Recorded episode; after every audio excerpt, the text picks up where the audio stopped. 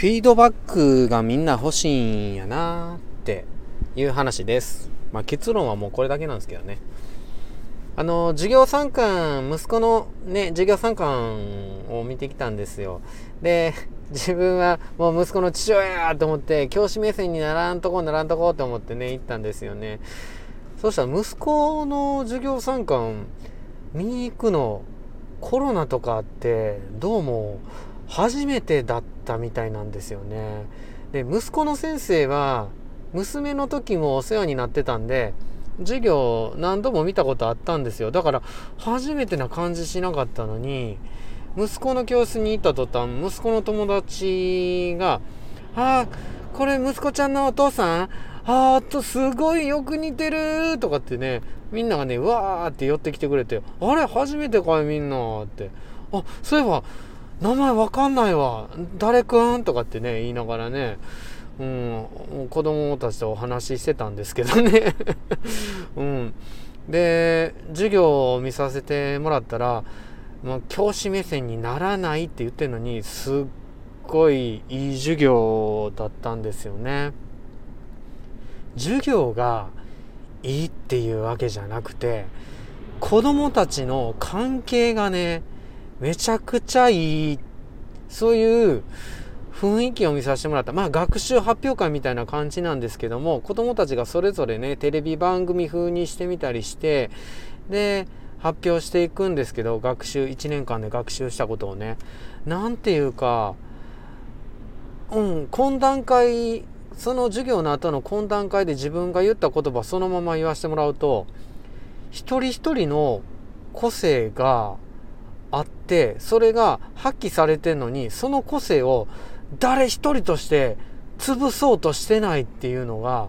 パッて見ただけでわかるそういう授業そういう雰囲気だったんですよね。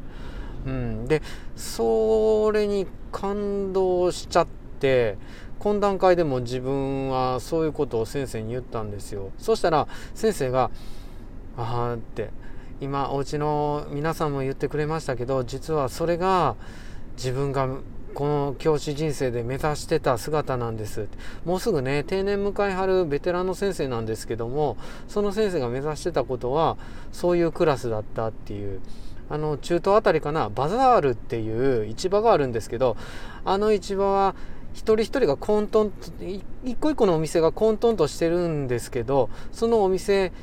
混沌とした個々のお店が集まって全体の生き物を形作っている秩序があるっていうこのクラスがまさにそれで先生もバザールみたいな雰囲気を目指してたっていう。うん、でそれをねうちの奥さんが「授業参観ありがとうございました」って連絡帳に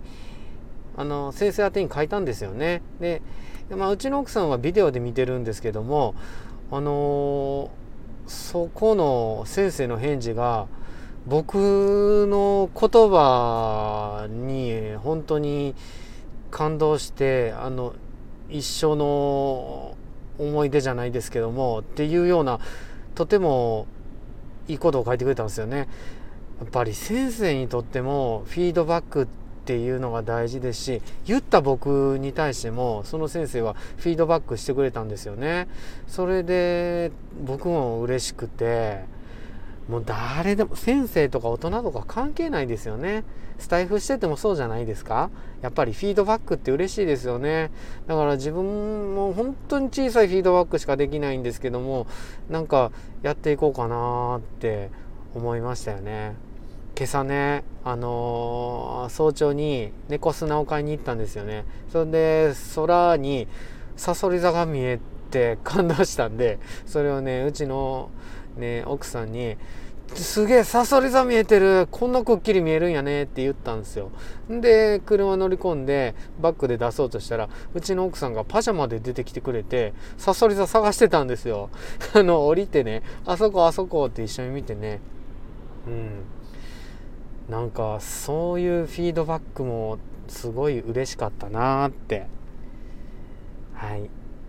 あなたはフィードバック嬉しいですか？僕にあなたにできるフィードバックってありますかね？あなたは誰にフィードバックしますか？ね。